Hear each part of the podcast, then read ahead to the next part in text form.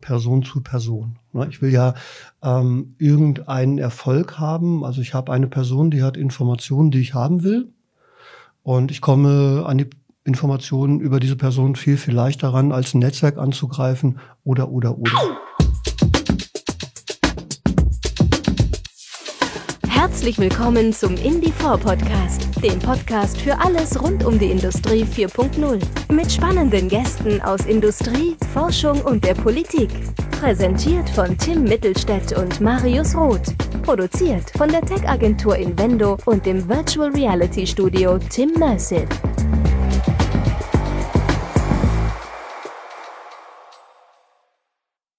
Die Welt steckt voller Gefahren. Von links und rechts überall kommen sie. Hacker greifen uns an, unsere Unternehmen. Äh, ganze Länder haben es sogar auf kleine Unternehmen und Mittelständler abgesehen. Man kriegt es nicht mit, man hat keine Ahnung.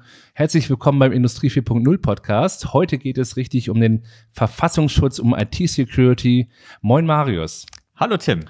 Ich habe für dieses Thema äh, Jörg Peine-Pausen vom Verfassungsschutz äh, eingeladen. Tatsächlich assoziiert man den Verfassungsschutz vielleicht jetzt nicht unbedingt direkt mit dieser Tätigkeit.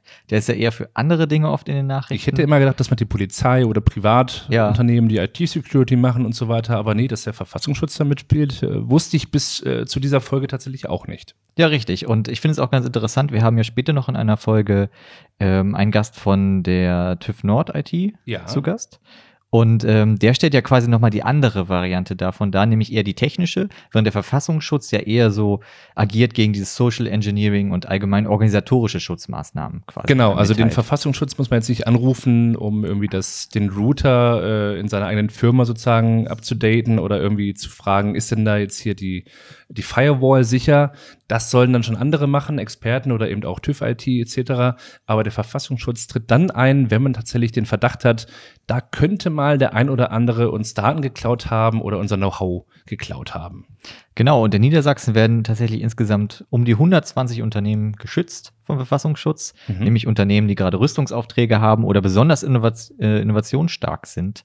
Und das hat man ja gar nicht so auf dem Schirm. Ja, und gerade innovationsstark sind ja zum Teil auch, äh, zum Großteil auch die kleinen und mittelständischen Unternehmen, weil die mhm. nicht so die langen ja, Entscheidungswege haben. Die setzen schnell mal Innovationen um und das sind ja auch die Innovationstreiber auch für die großen Unternehmen dann. Daher sind die kleinen und mittelständischen Unternehmen, die ja oft auch Weltmarktführer sind in einem kleinen Fachgebiet, oft auch interessant für ja, ganze Staaten, die irgendwie auch mal auszuspionieren. Ja, und wenn man sich das jetzt nur mal anguckt, wenn ein kompletter Staat gegen ein Unternehmen mit zehn Leuten agiert, ja, das schwierig. ist ja schon äh, eher unausbalanciert. Deshalb, dann würde ich mal vorschlagen, wir hören mal dem Herrn Paul, Peine Paulsen zu, was er denn dazu zu sagen hat, wie er auch Ihrem Unternehmen helfen kann oder eurem Unternehmen.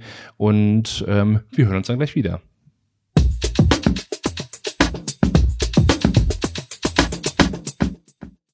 Nun haben wir Herrn Jörg Peine-Pausen zu Gast vom Verfassungsschutz. Also es wird aufregend. Nun auf jeden Fall. Und somit auch vom Niedersächsischen Innenministerium für Inneres und Sport. Und äh, Ihr Vortrag ging ja um Cybersicherheit, elementarer Baustein für den Unternehmenserfolg. Wir haben gerade im Vorgespräch schon äh, den Begriff Social Engineering gehört, der dabei jetzt ja auch nochmal sehr relevant werden wird. Trotzdem äh, würden wir gerne am Anfang fragen wir unsere Gäste immer, waren Sie schon mal zu Gast in einem Podcast oder hören Sie selber welche? Ähm, erstens, nein, ich war selber noch nie zu Gast. Oh, wie aufregend. Ach ja, wie aufregend für mich. Aber ja, natürlich höre ich äh, auch solche Medien, mhm. wenn es interessant ist.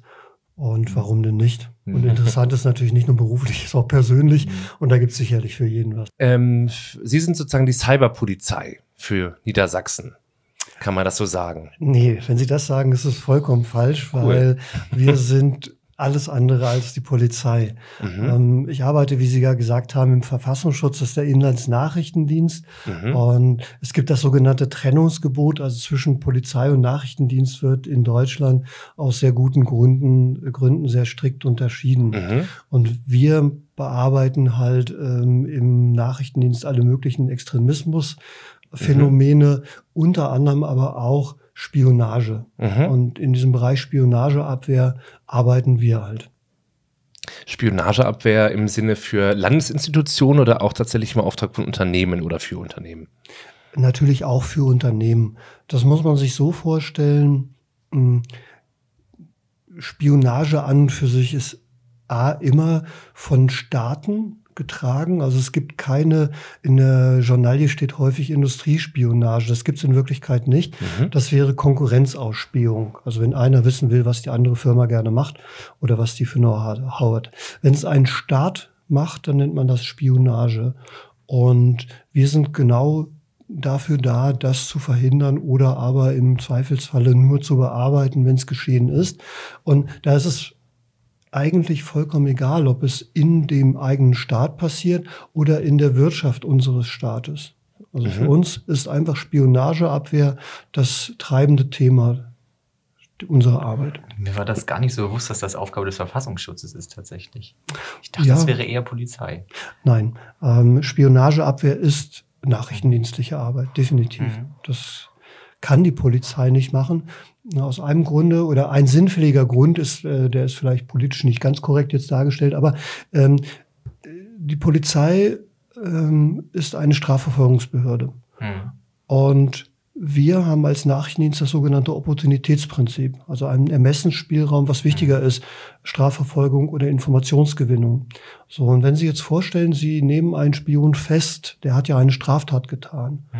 Dann ähm, fragen Sie ihm, wenn er im Gefängnis sitzt, was weißt du denn, wo hast du es her und wie bringst du deine Nachrichten äh, von A nach B, also nach Hause und hast du ein Netzwerk, baust du das auf? Und dann wird er nichts sagen. Das heißt also, das Schlechteste, was Sie mit einem Spion machen können, wenn Sie was wissen wollen, ist den einsperren. Mhm. So. Und da sieht man schon, dass das bei der Polizei ähm, falsch zugeordnet mhm. wäre. Mhm. Ja. Und das mhm. zweite ist natürlich, dass man im Nachrichtendienst äh, auch eine gewisse fachliche Nähe zu Spionage ähm, vielleicht zugestehen kann. Mhm. Und ähm, ich frage mich gerade, gerade in der, in der Spionage übers, übers Internet, über, der, über die wir wahrscheinlich insbesondere hier sprechen, wie das auch eine Landessache sein kann. Weil das geht ja über Landesgrenzen hinaus, über Kontinente hinaus. Ähm, Sie sind jetzt vom Verfassungsschutz für Niedersachsen. Wie wird denn da sozusagen bundesweit oder international zusammengearbeitet? Weil das äh, kann ja nicht nur einfach tatsächlich an den Landesgrenzen macht ja die Spionage hier keinen Stopp. Ja, das ist aber mit vielen Tätigkeiten von dolosen Menschen so, dass die wahre Staatengrenzen oder Landesgrenzen relativ wenig interessieren. Die melden sich ja auch nicht an in einem anderen Bundesland, wenn sie mal von Niedersachsen nach Hamburg fahren, um da irgendwie einen Zigarettenautomaten von der Wand zu reißen. Ja. ähm, nein, das ist nicht. Ähm, natürlich, Deutschland ist föderal organisiert. Wir haben Landesverfassungsschutzämter oder halt wie bei uns ist das eine Abteilung vom Innenministerium. Und wir haben auch eine Bundesbehörde, das Bundesamt für Verfassungsschutz. Und mit denen arbeiten wir einfach zusammen. Gibt es einen regen Austausch zwischen den fachlichen Informationen, die wir erhoben haben, und eine hohe Zusammenarbeit. Und es ist so, dass sogar in einigen Bereichen dem Bundesamt die Koordinierungsfunktion übergeben wurde. Und gerade im Bereich Spionage ist das der Fall. Also dies ist die koordinierende Behörde und wir führen in den Ländern quasi aus. Das darf man jetzt nicht ähm, zu eng sehen, aber da ist ganz klar, ähm, das ist ein übergreifendes Phänomen, das kann man nicht lokal bearbeiten. Was wir lokal bearbeiten können, ist natürlich die Fälle. Da äh, ist es ja eine Person oder eine Gemeinschaft von Personen, ein Netzwerk, die irgendwas tun und die wird man natürlich lokal bearbeiten. Und wenn jetzt mal wegen der Hackerangriff in dem Fall ähm, aus dem Ausland kommt, wie kann man da zugreifen? Kann man da einfach nur abschirmen und sich äh, verteidigen oder kann man da sozusagen dann auch in die Offensive gehen und den tatsächlich dann irgendwie auch stellen? In Zusammenarbeit mal wegen mit Behörden in, ich sag mal, Russland, China oder sonstigen Ländern? Naja, Zusammenarbeit mit Behörden im Ausland gibt es schon immer wieder und das ist sicherlich auch ähm, hier und da sehr hilfreich. Hm. Aber es ist auch nicht so, dass jedes Land gerne mit jedem Land, anderen Land zusammenarbeitet. Also gerade hm, in Ermittlungsersuchen im polizeilichen Umfeld, hm, da geben manche Länder gar keine Antworten. So, das ist also, da kann man sich nicht unbedingt drauf verlassen. Man muss eher so selbstbezüglich unterwegs sein an der Stelle. Und da komme ich jetzt nochmal zurück auf das Thema Wirtschaftsschutz. Ähm, in der Wirtschaft ist es halt so, dass man dort versuchen muss, die eigenen Informationen gut zu schützen. Und zwar so gut, dass es egal sein muss, ob dort ein Script-Kiddie angreift oder ein Krimineller oder ein Spion oder eine Naturkatastrophe. Mhm. Ja? Also wenn Sie sich äh, Informationssicherheitsmanagementsysteme anschauen, dann gibt es dort drei große Punkte, die wichtig sind. Das ist die Integrität, die Verfügbarkeit und die Vertraulichkeit von Informationen. Und wenn ich all diese drei Punkte sichergestellt habe für meine allerwichtigsten Informationen, dann ist der Angreifer halt egal. Mhm. Und, und das ist eher das Thema in der Prävention, in der ich unterwegs bin.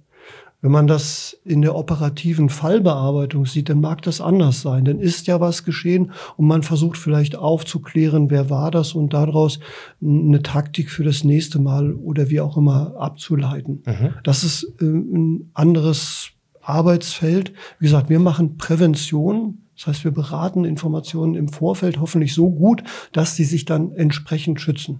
Mhm. Wir hatten auch den Herrn Dirk Kretschmer von der TÜV IT hier zu Gast im Podcast. Ähm, die unterstützen ja auch Unternehmen, indem sie sozusagen Systeme checken ähm, oder White Hat Hacker, war doch White Hats oder ne? ja, genau, so dann genannt, also die guten Hacker sozusagen auch da mit an Bord haben und mit denen äh, Systeme auf äh, ja, Stresstests unterziehen etc. Ähm, haben Sie bei sich sozusagen im Verfassungsschutz auch solche White Hat Hacker mit sitzen oder Arbeiten Sie da mit anderen Unternehmen zusammen oder ähm, wie sieht das da aus? Das ist eine schwierige Frage. Ähm, wir haben solche Fähigkeiten nicht ähm, und schon gar nicht für die Wirtschaft. Also mh, mm, es gibt da zwei Ansätze. Das erste Mal ist, wir nehmen keinem Unternehmen als Staat jemals Arbeit weg. Mhm. Wir haben einen staatlichen Auftrag und der heißt halt Spionageabwehr. Mhm. So. Ähm, das heißt also, wenn Herr Kretschmer von der TÜV IT von seinem Kunden, Unternehmen irgendwie ähm, den Fall bekommt, oh, hier war ein Angriff, der war ein bisschen heftiger etc., dann springen Sie danach sozusagen auch mit ein und ermitteln, wo kommt das Ganze her? genau, das würde man dann versuchen. Das mhm. ist genau der Punkt. Ähm, mhm. So wie die Polizei halt im Nachhinein auch versucht, eine Straftat aufzuklären und den Täter zu ermitteln. Mhm. So ähnlich können Sie das auch sich vorstellen. Ähm, und deswegen machen wir keine Penetrationstests oder, oder, oder. Mhm. Ähm, das heißt, auch wenn ich in einer Firma bin und werde gefragt, ob der Router gut eingestellt ist, ähm, dann werde ich auch sagen, hm, tut mir leid, suchen mhm. sich da kundiges äh, Fachpersonal oder gute, ähm, kompetente Mitarbeiter mhm. oder Firmen, die Sie da beraten können. Das machen wir nicht. Also en Detail definitiv nicht. Auf der einen Seite würden wir der Wirtschaft Arbeit wegnehmen, auf der anderen Seite ähm, kann man als Staat sowas nicht machen, mhm. wie sicherlich auf der Hand liegt. Nicht, dass der Verfassungsschutz jetzt wieder schlecht dasteht, nur weil er bei irgendwelchen Leuten genau. auch noch den Router nicht einstellt. Genau, genau. Stellen, stellen Sie sich das wirklich vor, ich äh, gucke mir den Router von irgendeiner Firma an und am nächsten Tag gibt's dort einen entsprechenden IT-Anschlag, der äh, Ja, das Thema hatten wir ja quasi. Das wäre mhm. fatal. Tatsächlich gerade mit Na, Nein, da gibt's äh, gute Leute, die das machen, also zum Beispiel der TÜV, ich glaube, dem mhm. kann man da einigermaßen ordentlich vertrauen. Mhm. Ähm, es gibt andere zertifizierte Unternehmen, die sowas machen und es gibt äh, wirklich auch viele viele, viele White Hacker, die so unterwegs sind und mhm. ähm, mit ihren Teams dann vor Ort wirklich Penetrationstests machen. Und das ist gut so. Mhm. Ähm, und die sollten das halt, man muss das so sehen. Wenn ich Informationen bei mir in der Firma habe, ich gehe jetzt mal nur von Firmen aus, ähm, dann muss ich halt kategorisieren, wie wichtig sind diese Informationen. Wichtig im Sinne von überlebensnotwendig für die Firma, oder aber monetär in irgendeiner mhm. Form hochwertvoll. Wenn die weg sind, ist die Firma insolvent. Das mhm. äh, ähm, schützt man vielleicht ein bisschen mehr als ein Flyer, den man eher auf der Straße verteilt. Mhm. Und das gibt sicherlich zwischen diesen beiden Extremen auch noch andere Abstufungen von Informationsgüten. Mhm. Und wenn man diese seine eigenen Informationen entsprechend kategorisiert hat, und vielleicht sogar noch seine Produktionsstätten und seine Mitarbeiter entsprechend kategorisiert hat, dann kann man sagen, ich versuche jetzt erstmal intellektuell für jede Kategorie ein bestimmtes Schutzniveau zu beschreiben. Mhm. Und das versuche ich dann hinterher in irgendeiner Form zu etablieren. Mhm. Ähm, dann hat man zwei Sachen gemacht. Erstmal ist man sich bewusst geworden, was ist überhaupt bei mir wichtig, was ist nicht so wichtig. Und zu Hause gibt es sicherlich Sachen, die Sie in Ihre Gartenhäuschen stellen und das ist nicht verschlossen. Andere Sachen behalten Sie wohl im Haus, das ist immer verschlossen. Und dann gibt es mhm. noch ein paar Sachen, wie das Geschmeide von der Oma, die legen Sie zusätzlich zum Haus noch im Keller im Tresor. Mhm. Und genau so ist das auch so. Also eine Informationsinventur, die bringt einen dort weiter. Und dann kann man sich auch um diese entsprechenden Assets, also Informationen, mhm. Produktionsstätten, Menschen entsprechend kümmern und entsprechendes Sicherheitsniveau aufbauen. Mhm. Und letztlich ist das alles beschrieben in irgendwelchen Dokumenten über Sicherheitsmanagementsysteme, Informationssicherheitsmanagementsysteme. Und wie ist da die Sicht oder Ihre Sicht äh, auf die Industrie 4.0? Sind das dann einfach zusätzliche Gefahren, die da auf uns zukommen, weil mehr miteinander verbunden sein wird, mehr angreifbar wird? Na, das ist noch ein etwas anderes Stückchen vom Kuchen. Mhm. Da geht es ja nicht nur mehr um die reinen Informationen, die Geld wert sind, mhm. sondern ähm, wir haben dann zusätzlich zur Spionage auch noch die Problematik der Sabotage. Mhm. Also man stelle sich vor, also im Moment wird ja sehr viel gesprochen über kritische Infrastrukturen. Also all diese großen Unternehmen, die uns am Leben erhalten, mit Energie, mit Nahrung, mit Medizin etc. etc.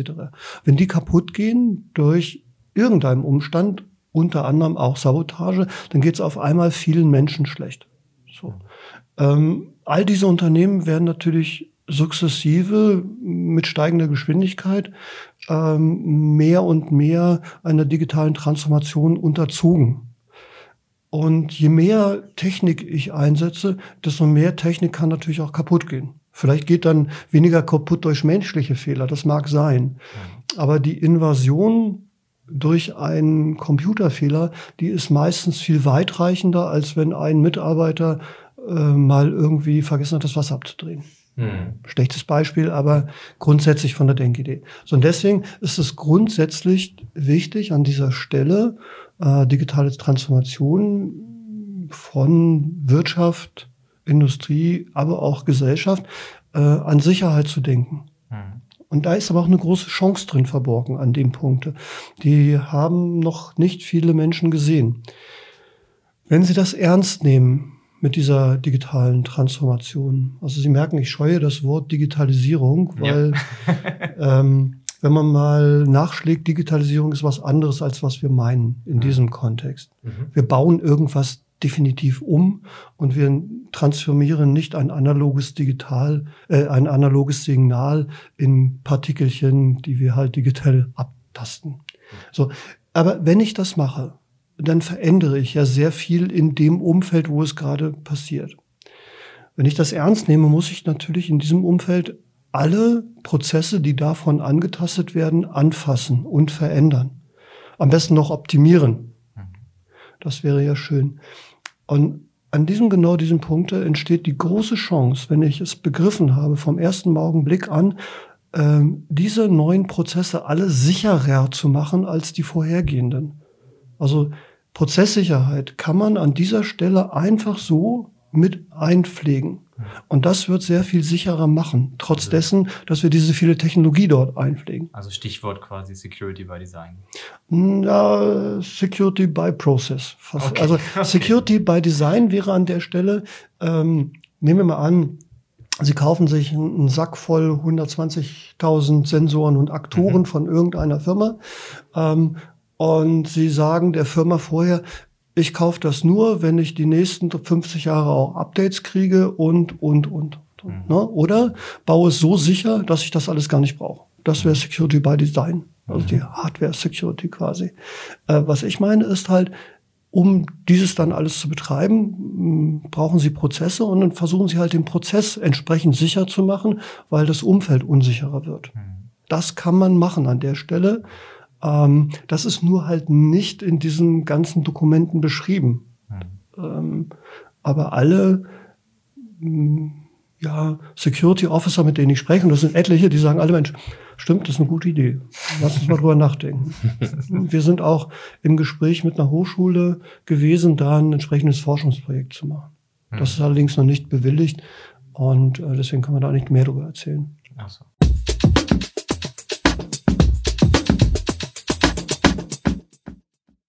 Und nun noch ein kleiner Werbeblock. Heute nochmal in eigener Sache. In Zukunft kann dann auch eure Werbung hier erscheinen oder wir sprechen auch eure Werbung hierfür ein. Wenn ihr daran Interesse habt, dass hier euer äh, Unternehmen auch repräsentiert wird oder ihr eine Folge sponsern wollt, dann wendet euch doch gerne einfach an Tim oder an mich. Die Kontaktdaten dafür findet ihr in den Show Notes. Das heißt also in der Beschreibung des Podcasts. Genau. Wir haben beide unsere Unternehmen mitgebracht, diesmal für diesen schönen Werbeblock. Ich würde dir erstmal den Vortritt lassen. Dankeschön. Ich möchte gerne euch ein bisschen was erzählen über Invendo, nämlich der Agentur, die nicht zuletzt diesen Podcast auch produziert und von der ich auch komme. Wir sind eine Tech-Agentur aus Hannover und wir entwickeln und konzipieren innovative Websites, Apps und Software, die immer auf dem aktuellsten Stand der Technik ist und auch nicht zuletzt der Benutzerführung inklusive ähm, weiteren Dienstleistungen drumherum, wie zum Beispiel ein sehr äh, effizientes und datenschutzgerechtes Hosting. Zudem bieten wir Consulting im Bereich Datenschutz und Online-Recht an. Das ist gerade auch für zum Beispiel E-Commerce-Unternehmen wichtig und äh, bieten darüber hinaus auch unsere eigene E-Commerce-Software an. Die heißt Winst und ist für größere Online-Shops gedacht. Wir haben auch gerade unsere eigene Website aktualisiert, invendo.de. Schaut doch gerne mal vorbei. Ja, meine Website aktualisieren sie auch gerade und äh, wir bei Timmersive sind da auch sehr zufrieden mit, was Invendo uns aber so zaubert. Sehr schön. Ähm, ich übernehme dann auch mal direkt den Werbeblock für, wie gesagt, unsere Firma Timmersive, eine Virtual Reality Firma aus Hannover. Und mit Virtual Reality oder auch VR genannt, lassen sich digitale Welten immersiv erleben. Das bedeutet, dass man dort komplett eintauchen und zum Beispiel bestimmte Situationen trainieren oder an großen simulierten Maschinen erste Erfahrungen sammeln kann. Augmented Reality, also die erweiterte Realität durch Smartphones, Tablets oder solche Datenbrillen, ermöglicht digital unterstütztes Arbeiten direkt am Einsatzort.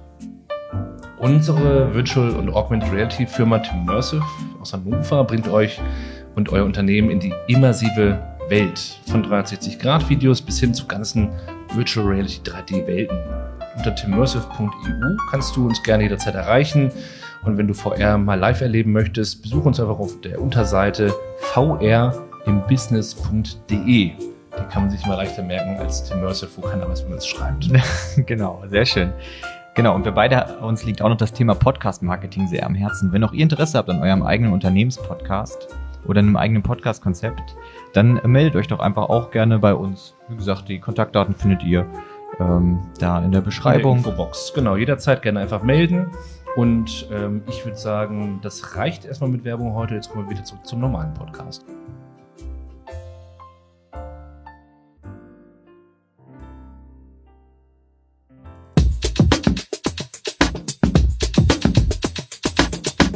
Das waren jetzt ja Punkte, die eher so die Hardware und die Software betrafen. Ähm, Sie hatten ja vorhin schon das Wort Social Engineering dann auch dann eigentlich äh, erwähnt. Ähm, wo spielt denn der Mensch da gerade bei diesem Thema Cybersicherheit eine Rolle? Ah, überall da, wo er vertreten ist. Das ist ja noch an relativ vielen Stellen tatsächlich der Fall. Äh, vielleicht ist es auch gut, dass es so mhm. ist. Ja, also Social Engineering ähm, ist letztlich vom der Wort Herkunft, die Übersetzung heißt angewandte Sozialwissenschaft. Also ist erstmal ganz neutral. Wenn man sich das aber so über die letzten vielleicht hm, acht Jahre, fünf Jahre noch mehr anschaut, wird es immer nur im negativen Sinne gebraucht. Mhm. Also Manipulation, Trickbetrüger, mhm. das sind Social Engineers von heute. Und wenn man das dann auch so stehen lässt, muss man sich wirklich an der Stelle ähm, warm anziehen, beziehungsweise ähm, kundig machen. Was kann mit mir passieren, wenn ich keine Ahnung davon habe? Mhm. Und dass Trickbetrüger schon immer gute Erfolgschancen haben, Geld zu verdienen, das wissen wir alle. Das ist kein Phänomen der Neuzeit und schon gar nicht der letzten drei, vier Jahre der großen Digitalisierungswelle. Mhm. Also geht es um mehr. Es geht ähm, um meine eigene Einstellung, um meine Möglichkeit, da an der Stelle resilient zu werden. Mhm. Und das ist einfach nur damit zu bewerkstelligen, dass man die Leute informiert über A, die Möglichkeiten, die so ein Social Engineer hat. Also wie arbeitet der? Was mhm. macht er? Und wie kann er es gut machen? Und wenn ich das weiß, dann kann ich auch mir überlegen, wie kann ich mich schützen. Mhm. Das heißt also die Information darüber, was wird dort gespielt und was sind die möglichen Gegenmaßnahmen, das ist wichtig. Und an dieser Stelle ist es halt so, dass es wirklich sehr, sehr einfach ist, heute hm, mit solchen Dingen erfolgreich zu sein. Der Joachim Gauck, unser Ex-Bundespräsident, mhm. der hat mal gesagt, zu Facebook und der Nutzung von Menschen äh, oder der Nutzung von Facebook durch Menschen. Mhm. So rum ist es richtig. Hat er mal gesagt, so entsteht langsam stetig hier digitaler Zwilling. Mhm. Das heißt, ich gucke mir Facebook an und ich weiß, wie der andere tickt. Mhm. Punkt eins. Punkt zwei, wenn ich jemanden manipulieren will, ist es natürlich umso leichter, je besser ich den kenne. Mhm. Ne, einen Freund kann man wirklich viel, viel besser veräppeln als jemanden, den ich gar nicht kenne. Mhm. So, jetzt mache ich mir diesen digitalen Zwilling von Facebook und sonstigen Social Medias zu meinem Freund. Das heißt, ich lerne den auswendig. Mhm. Und dann greife ich den an. Und dann habe ich Erfolg, bevor ich angefangen habe. Quasi. Mhm. Der, der, weiß nichts von mir, ich weiß alles von ihm. Mhm. Ja. Und das ist so ein bisschen das Problem. Und dahinter steht noch etwas, hm, was die Sache noch ein bisschen gefährlicher macht, würde ich sagen. In unserem Gehirn gibt es einen Bereich, das limbische System. Und im limbischen System ist so das Emotionale vom Menschen gespeichert. Mhm. So sagen die Neurowissenschaftler. Das Problem ist, das wird in den ersten sechs, sieben Lebensjahren geprägt und ist dann nicht mehr veränderlich. Das heißt, dann ist man hilfsbereit mhm. oder irgendwas. Und das sind alles Eigenschaften, die Menschen haben. Wir alle haben solche Eigenschaften. Mhm. Und wenn ich solche Eigenschaften benutze, dann nennt der Psychologe diese Eigenschaft ganz wertfrei Trigger. Mhm. Also ich kann sie triggern.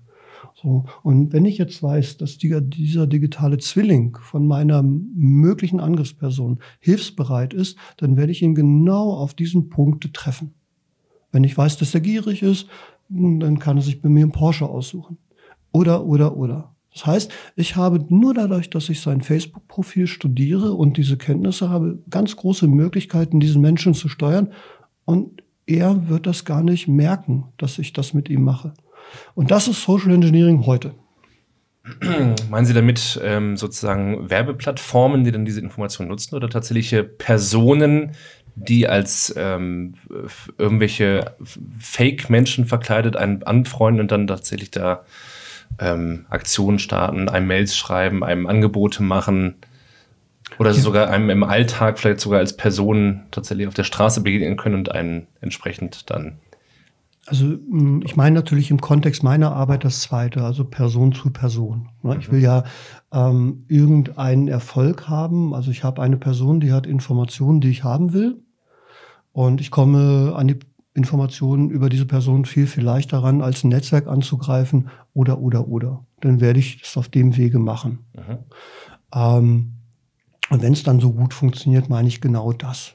Und dann muss ich das ja nicht machen, ich werde mir dann einfach eine Person aus meinem Arbeitsumfeld suchen, der genau zu dieser Person passt. Also stellen Sie sich vor, ähm, die Zielperson spielt gerne Golf, dann werde ich in meinem Arbeitsumfeld jemanden suchen, der auch Golf spielt und zwar besser als die anzugreifende Person. Ich sage ihm aber immer, lass den mal häufig gewinnen, dass der sich gut fühlt. Mhm. Ja. ähm, so ungefähr, ganz banal. Der kann dem dann auch noch Geschenke mitbringen und zwar für dessen Lebenspartner, weil dann hat dieser wieder mehr Zeit für meinen Angreifer. Das ist also mhm. gut für mich. Und wenn Sie mich jetzt fragen, woher weiß ich, was der Lebenspartner gerne hat, das schlage ich auch bei Facebook nach. Mhm. Also ich habe ganz viele Möglichkeiten an der Stelle. Das ist es. Was Sie also als erstes angesprochen haben, natürlich kann man über äh, Betrachtung solcher Dinge sicherlich auch Marketing machen. Aber da bin ich wirklich kein Fachmann. Nur was bei einer Person funktioniert, kann ich natürlich mit entsprechender Rechenleistung sicherlich auch auf viele Personen abstrahieren und da meine Schlüsse draus ziehen. Sind Sie noch oder waren Sie jemals bei Facebook? ja, äh, ich war jemals und bin immer noch bei Facebook. Und das hat einen guten Grund. Hm, mit ganz vielen Falschinformationen. Nein. Nein, mit gar keinen Informationen. Ah, sehr gut. Der Grund ist folgender. Es gibt eine Geschichte von einem Vier-Sterne-Gold-General Amerika, Herrn James Tavridis der hatte kein Facebook-Profil und jemand anderes hat einfach im Internet nach allen möglichen Informationen von dem Herrn Stavridis gesucht und hat dann in dessen Namen, unter seinem mhm. Namen, ein Facebook-Profil äh, aufgebaut mit all diesen seinen Informationen. Mhm. Und er hat dann Kontakt zu anderen hohen Militärs aufgenommen in seinem Namen und die haben alle gedacht, Mensch, James, vier Sterne Goldgeneral, toll. Die fühlten sich gebauchpinselt ja. und äh, dachten, das ist wirklich James.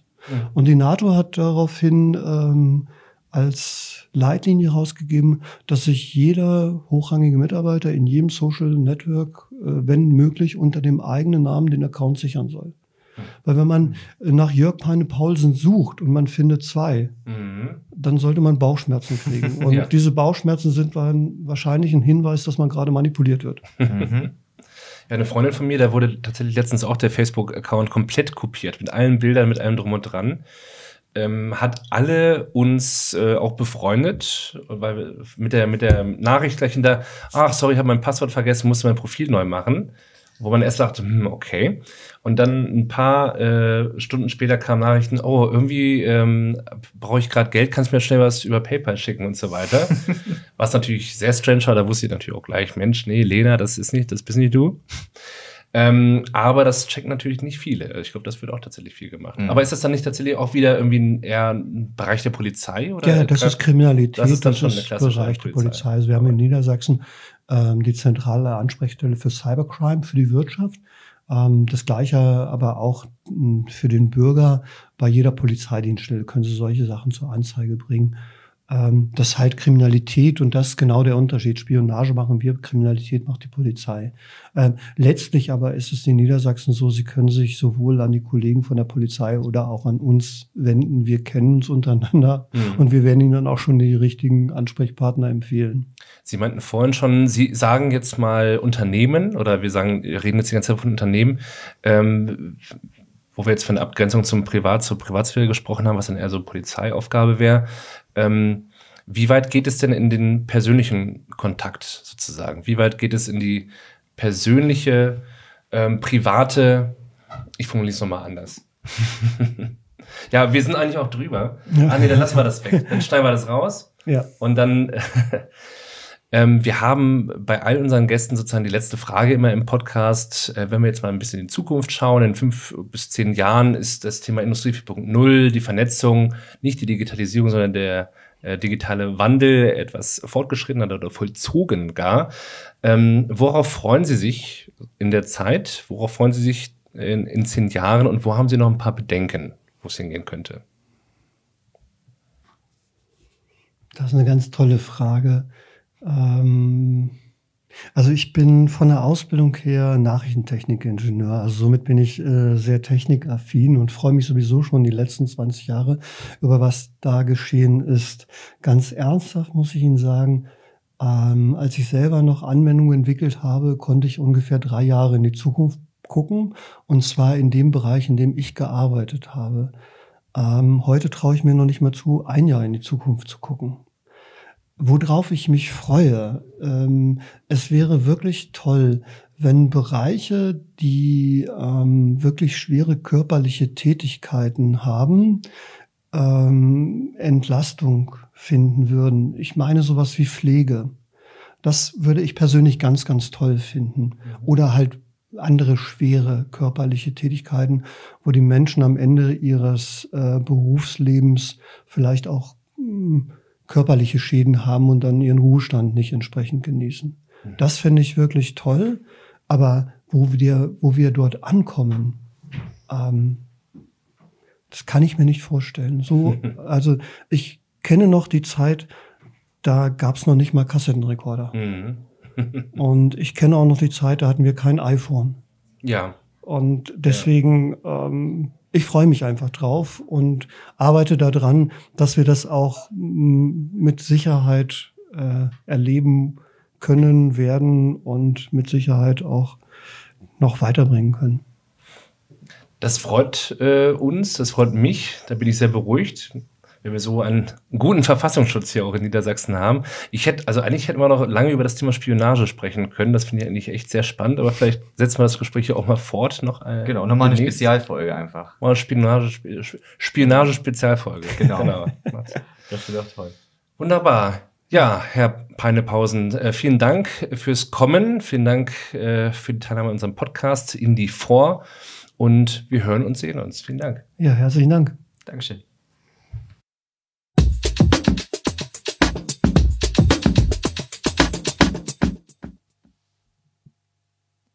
Ja, wir haben uns gerade noch überlegt, ob wir äh, jetzt zur Abmoderation nochmal über China sprechen wollen, tatsächlich, weil es äh, gerade hinsichtlich unseres Gastes nächste Woche ähm, nämlich äh, ein relevanter Themenbereich ist. Mhm, Und ähm, gerade Spionage, früher galt ja China da immer als Vorreiter und dann haben wir halt uns mal schlau gemacht und haben nachgeguckt, ob China immer noch Vorreiter ist, was äh, Industriespionage ja, aber angeht. andere sind dicht auf den Fersen, sag ich mal. Also Ja. es gibt hier eine Studie von der Trend Mikro, kann man online nachschauen, ähm, die die Angriffe auf SCADA-Systeme untersuchen. SCADA steht ja für Supervisory Control and Data Acquisition, also quasi Schnittstellen zu äh, Industrieanlagen, sage ich mal, zwischen Computern und Industrieanlagen.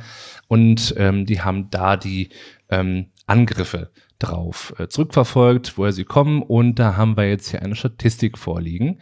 Ähm, ich könnte hinten anfangen, aber da fängt es an mit ganz vielen Ländern, die mit 2% äh, sind. Also 2% der Angriffe kommen aus Nordkorea. 2% kommen aus Kroatien. 2% kommen aus Chile. 2% kommen aus, ja, aus, äh, aus, aus dem palästinischen Territorium, wie das hier steht. 2% aus Polen, Vietnam, Japan. So, das sind eher so die. Oh, Dann- die die mischen- Holland sogar, die Niederlande. Die mischen halt auch einfach mal mit. Die mischen auch mit, Niederlande Aber sind auch. keine großen Player eigentlich. Nein, da fängt es dann, dann geht es dann weiter mit 4% äh, Brasilien und ja, noch vor den anderen, aber relativ gering, wie mir irgendwie scheint, aber das sind auch alles Vorurteile, die man da hat, Ja. sind äh, mit 6%, was meinst du? Ah, es ist ja schon mal nicht China, ne? Nee, das kann man sagen, tatsächlich. Nee, Russland. Ah, okay, ja, doch. Russland weiter oben mit erwartet. 6% und dicht gefolgt von 8% UK. Oh, okay. Ja, mal wird vorsichtig durch den Brexit drüben, ein ne? bisschen irgendwie verstärkt in Zukunft. Mal schauen. So, UK mit 8%. Dann haben wir Lao mit 12%. Da müsstest du mir nachher mal erklären, wo das liegt. Es ist aber nicht Laos, oder? Da steht, also hier steht Lao tatsächlich. Vielleicht ist L-A-O. es, wenn man Lao besser kennt, dann darf man La. Es ist Lao vielleicht der nennen. Spitzname von dem Land, weiß ich nicht. ja. Dann äh, kommt tatsächlich schon mit 19 Prozent äh, die USA kommen dann. So, und dann etwas abgeschlagen mit 35 Prozent der Spitzenreiter ist dann eigentlich, es gab schon den Spoiler, es ist China tatsächlich. Also 35 Prozent, also mehr als jedes, äh, jeder dritte Angriff auf ähm, Industrie 4.0 Anlagen äh, in Deutschland in dem Fall kommen tatsächlich aus China. Aber spannend wäre eigentlich zu wissen, wie viele Angriffe kommen aus Deutschland. Die, die waren gar nicht da. Ja gut, also Das sind ja die Angriffe auf deutsche, auf deutsche Systeme, aber eigentlich ist es ja spannend. Also Deutschland ist hier nirgendwo ja, gut. aufgeführt. Also entweder kriegen wir das Ganze nicht hin oder es ist einfach, Vielleicht macht man das einfach nicht, aber ich meine, wenn alle anderen Länder das machen, dann ziemt es sich ja eigentlich dasselbe auch zu also machen. das kommt oder? mir auch, da müssen wir noch mal irgendwie vielleicht auch zur nächsten Folge dann irgendwie noch mal irgendwie nachrecherchieren. Aber hier in dieser äh, Studie von Trend Mikro ist tatsächlich nirgendwo Deutschland aufgeführt. Ob wir irgendwo uns selber angriffen. Außerdem im, im äh, Fließtext steht tatsächlich Laos mit S auch Ah. geschrieben, tatsächlich hier So. drin. Nur in Mhm. dieser Grafik steht es als Lao. Naja, das zeigt vielleicht auch, wie äh, vertrauenswürdig diese Studie ist. Mhm. Da werden wir uns mal hinterhängen. Aber ja, China ist ein interessantes Stichwort, ist natürlich ähm, zum einen ein großes Vorbild, was den Fortschritt angeht, die Technikverliebtheit und die Geschwindigkeit, die äh, China mittlerweile an den Tag legt. Ähm, aber äh, wie gesagt, auf der anderen Seite auch gerade für, für Deutschland und Co. natürlich auch eine gewisse Konkurrenz, wird da als Konkurrenz gesehen und anscheinend ja auch tatsächlich als Land äh, mit dem Thema Wirtschaftsspionage ja etwas mit Vorsicht zu genießen manchmal. Ja, in der Tat. Ähm, oh, Verzeihung. Tatsächlich habe ich gerade noch mal geguckt, was es da so gibt. Ähm, zumindest habe ich eine Schlagzeile dazu gefunden, dass nämlich der deutsche Geheimdienst großzügig äh, österreichische Mittelständler ausspioniert. Das heißt, wir Ach. machen uns nicht die Mühe, vielleicht so weit zu gucken, wäre ja auch anstrengend, sondern man guckt vielleicht eher so um sich herum, was denn da so passiert. Ach so, ne? Österreich, vielleicht ein bisschen Liechtenstein mal irgendwie Ja, mal gucken. genau. Ja, Ist ja, Liechtenstein ist ja bekanntermaßen ein sehr innovatives Land. tatsächlich, ja. Ganz großer Vorreiter der Industrie 4.0. Mhm. Nächste Woche haben wir Ranga Yogeshwar zu Gast. Ranga Yogeshwar, da werden wir auch über das Thema China und insbesondere künstliche Intelligenz sprechen. Mhm. Ähm, das wird sehr spannend. Er hat jetzt äh, gerade eine neue Doku rausgebracht über das Thema KI und er war viel in China, wobei in seiner Doku ist er auch weltweit unterwegs, aber der Mhm. Fokus ist schon auf China. Sehr interessant, was er da mitgebracht hat und er wird mit uns darüber reden, ähm, was denn seine Meinung zur ähm, Digitalisierung, gerade Digitalisierung des Mittelstandes und eben Industrie 4.0 ist. Genau, und darauf freuen wir uns schon sehr. Bis nächste Woche. Bis nächste Woche.